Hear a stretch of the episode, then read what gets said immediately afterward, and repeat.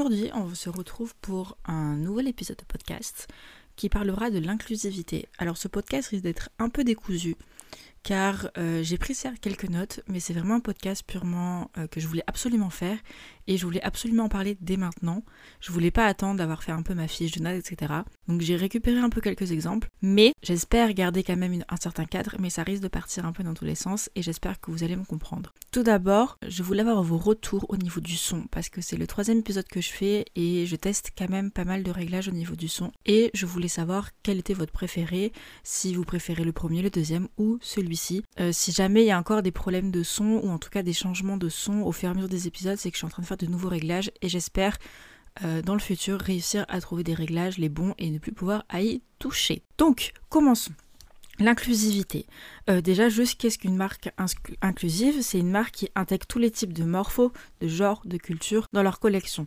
On va pas se mentir, il y a assez peu de marques à l'heure actuelle qui peuvent se dire inclusives, mais malheureusement, beaucoup de marques utilisent ce mot d'une manière purement marketing pour se faire vendre. On a énormément d'exemples, euh, je vais parler un peu crûment, par exemple, la marque de My Better Self avait utilisé, je crois que maintenant elle a retiré le mot inclusif de sa bio, mais utilisait euh, le mot inclusif alors qu'elle allait jusqu'au 48. Déjà rien que ça, c'est pas inclusif parce que tu t'arrêtes au 48, tu peux te dire que tu es inclusif, sachant que toutes les personnes faisant du 48 et plus ne peuvent pas acheter chez toi.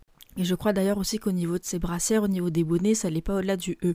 En tout cas, quand moi j'avais voulu voir un petit peu au niveau de ce qu'elle proposait, qui avait l'air assez intéressant, et quand j'ai voulu potentiellement acheter, je me suis retrouvée face à un manque de taille crucial, caché par une pseudo... Bref, c'était c'était pas c'était bizarre c'était euh, non c'était pas c'était pas honnête honnêtement, c'était clairement pas honnête. Et malheureusement, beaucoup de marques ne sont pas honnêtes avec leur manière de communiquer sur leur taille, ou même s'ils se disent inclusifs, quand on regarde au fin fond des choses, on voit que c'est du bullshit. Mais vraiment du bullshit à plein nez, ça pue à plein nez.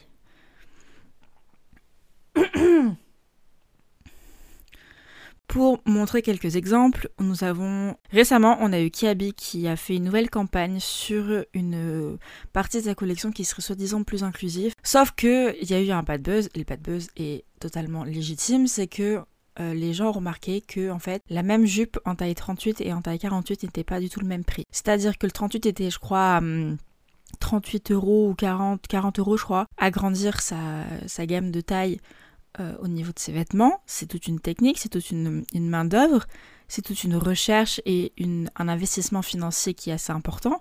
Mais quand tu t'appelles Kiabi, je suis désolée, euh, même n'importe quelle marque, a même des petites marques qui se lancent et qui ont une énorme gamme de tailles telles que Cuisseau avec ses shorties, et c'est pas pour autant qu'elle fait payer ses shorties en taille 50 plus cher que ses shorties en taille 36. À un moment donné, il faut arrêter de se foutre la gueule du monde quand tu veux faire vraiment de l'inclusivité, tu fais du 36 jusqu'à minimum du 52, voire même plus, parce que moi, inclusif, ça va au moins jusqu'à 60.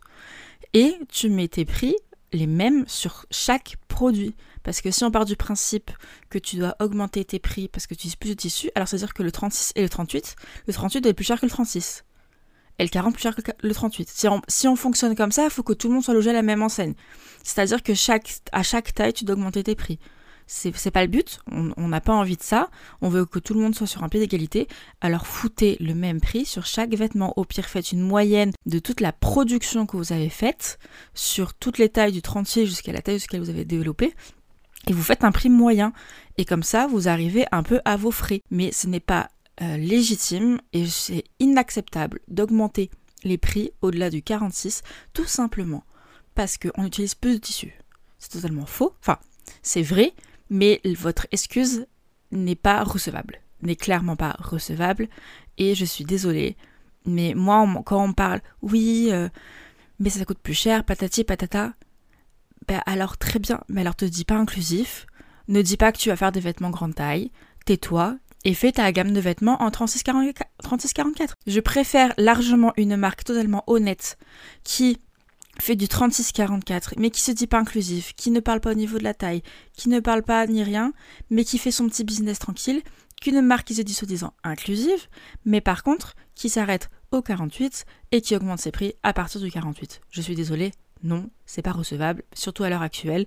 Tu ne peux pas euh, foncièrement développer ta marque en ayant ce marketing-là en tête, ce marketing très faux et qui peut blesser en fait les personnes parce qu'au final tu te rends compte que tu fais du faux espoir aux personnes qui vont potentiellement acheter ta marque, qui veulent vouloir acheter les vêtements que tu fais ou les produits que tu vends.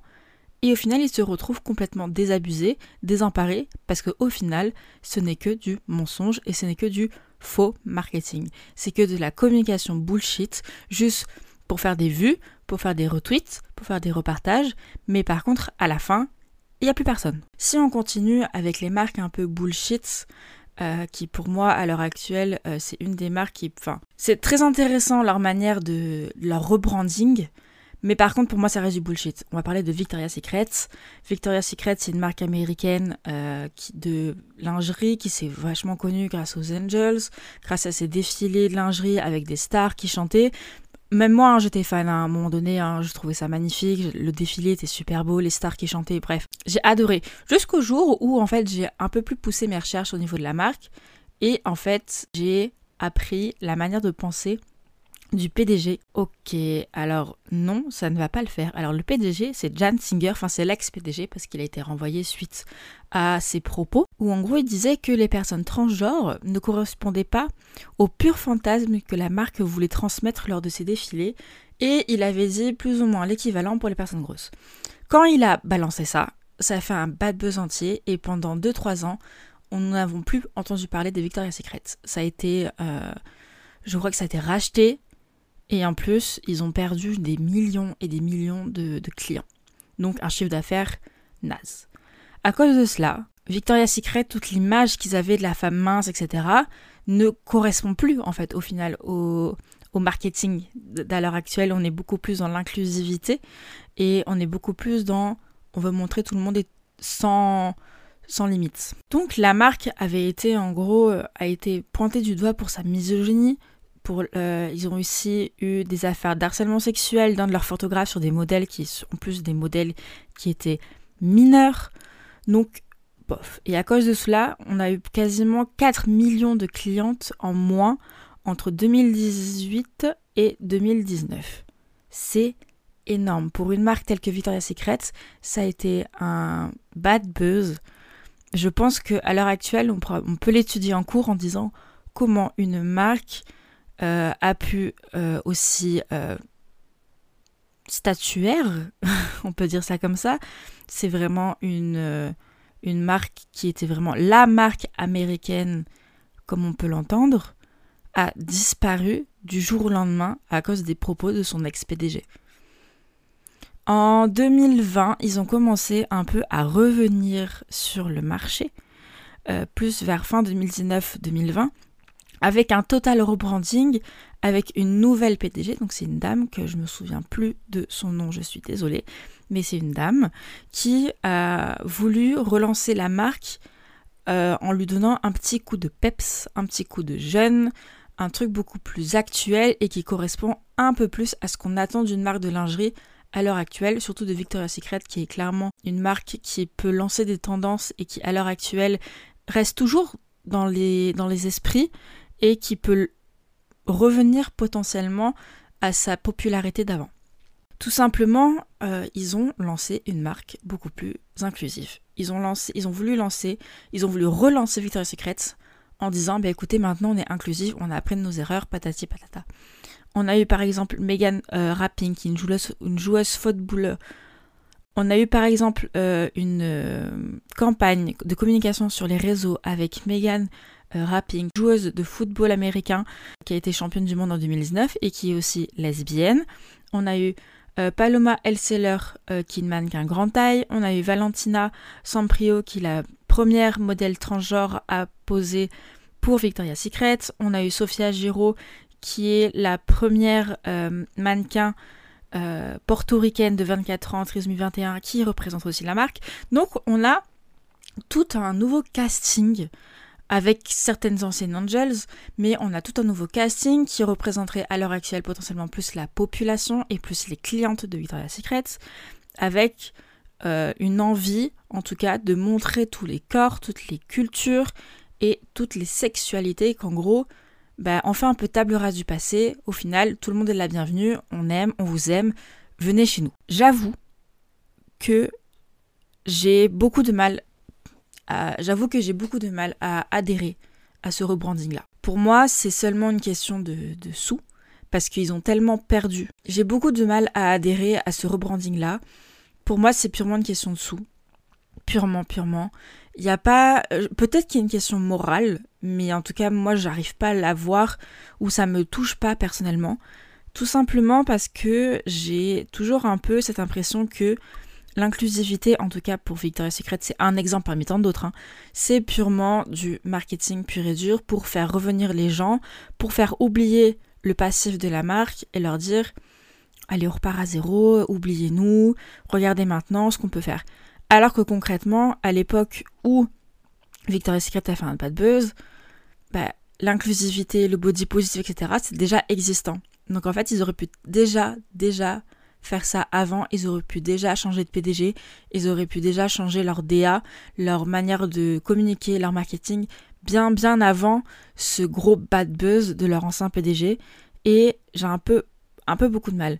Par exemple, si on peut parler d'inclusivité au niveau grand taille entre parenthèses, en 2018, ils n'avaient pas de bonnet E. Maintenant, on arrive à un bonnet G. Moi, j'ai une copine qui fait du H, voire même du I. Elle peut toujours pas euh, s'habiller, en tout cas prendre des sous-vêtements chez Victoria's Secret. En 2019, aucun maillot allait au-delà du L. Maintenant, ils vont jusqu'au XL.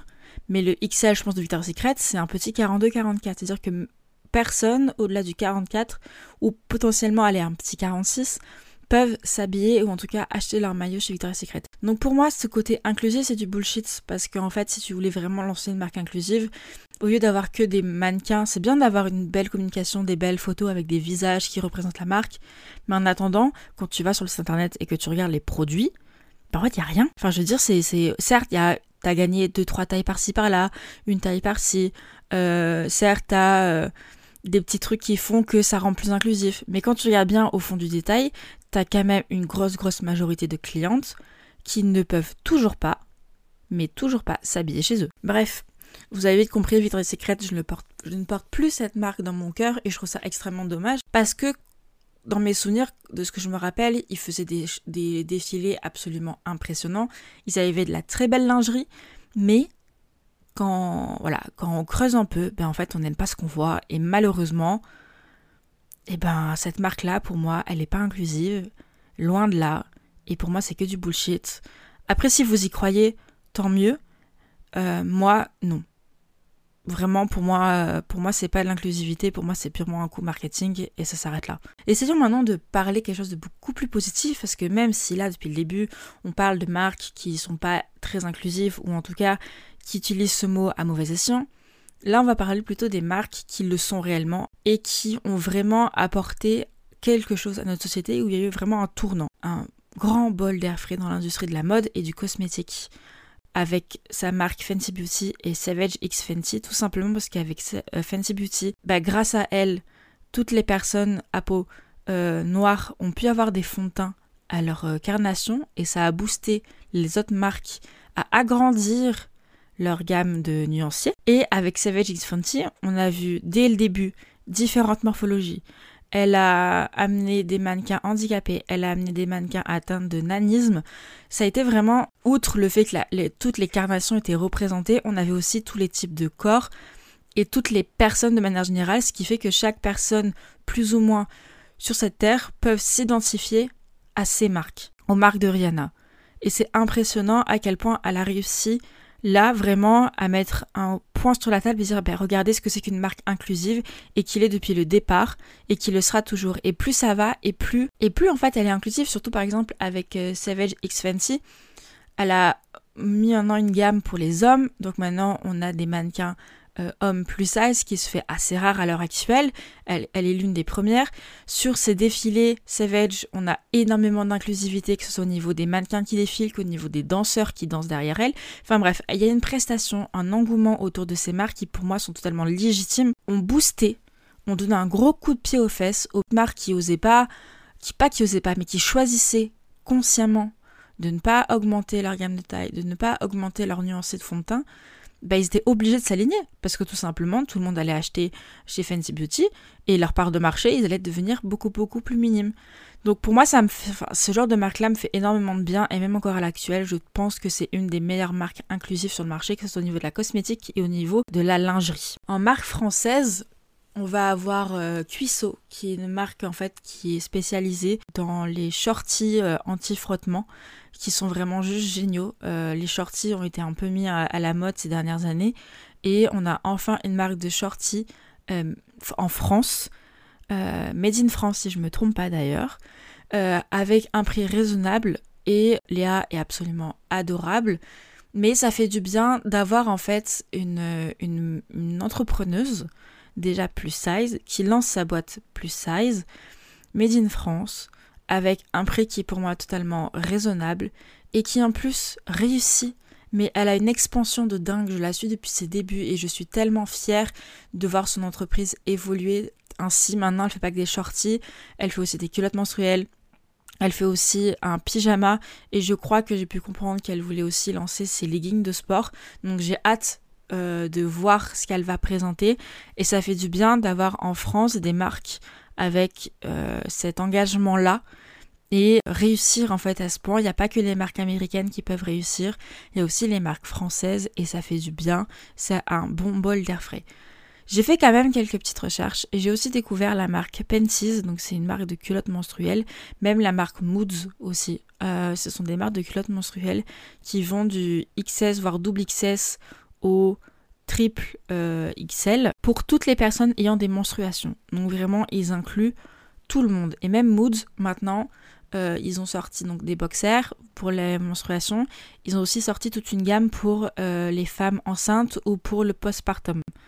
Donc je trouve que maintenant, on est dans une ère vraiment où il y a les marques savent que concrètement dans le marché, on a besoin de produits et ils ne sont pas euh, ils font pas les sourds et ils ont vraiment cette notion là d'inclure le plus en plus de monde. Mais c'est pas pour autant qu'ils utilisent le mot inclusivité parce qu'ils savent pertinemment qu'ils peuvent faire beaucoup plus. Euh, je pense que Moods commence à devenir une marque vraiment inclusive parce qu'elle inclut énormément de gens. Penti, je pourrais pas je pourrais pas dire parce que je connais pas encore assez euh, la marque pour savoir si vraiment elle est inclusive ou non. Mais Moods en tout cas commence à se rapprocher et peut commencer à toucher ce mot-là parce que elle inclut tout le monde, quasi tout le monde, et ça fait du bien.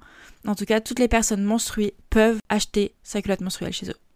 Et ça, c'est énorme. Et si on parle un peu plus de luxe, on a Esther Manas, qui est une marque française euh, qui est absolument, qui fait un bon bol d'air frais en fait pendant les Paris Fashion Week. J'attends absolument son défilé parce que c'est le seul défilé où on a vraiment de l'inclusivité sur ces défilés. On a vraiment un pourcentage de personnes grosses ou de personnes mid-size qui est beaucoup beaucoup plus élevé que sur les autres défilés, qui fait du bien.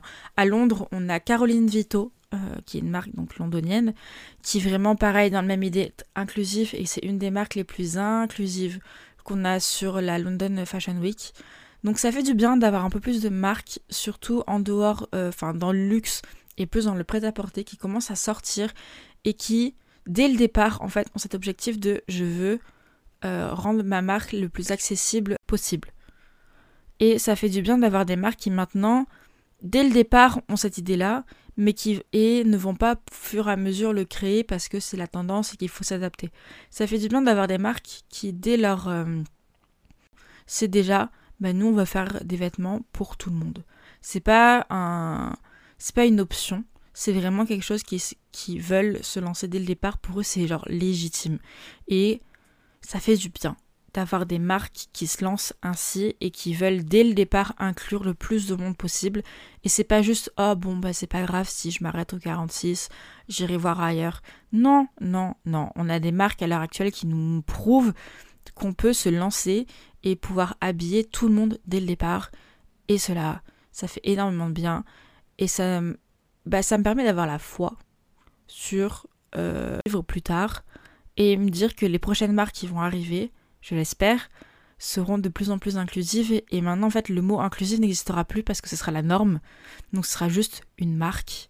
Et j'espère, j'espère plus tard que le mot inclusif n'existera plus parce que ça veut dire que euh, ça serait normal d'avoir une marque qui fait du 36 jusqu'au 60 sans se poser la question de savoir est-ce qu'ils vont vraiment le faire. pour moi, le mot inclusif devrait disparaître dans le temps parce que c'est un mot qui devrait, qui déjà à l'heure actuelle ne devrait pas exister parce que c'est-à-dire que il y a des marques qui ne le sont pas et qui et en gros qui ne laissent pas euh, aux personnes accéder à ces vêtements parce qu'elles font euh, au-delà d'une certaine taille.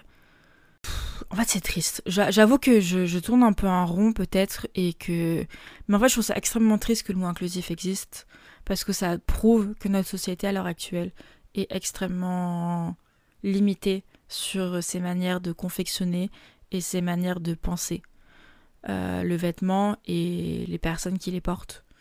Donc euh, vraiment, si je pouvais conclure ce podcast, en tout cas cet épisode, ce serait que le mot inclusif, j'aimerais le voir disparaître au fur et à mesure du temps et me dire que une marque, c'est une marque de manière générale, va du 36 au 60 et c'est plus une, plus une question, c'est juste la normalité.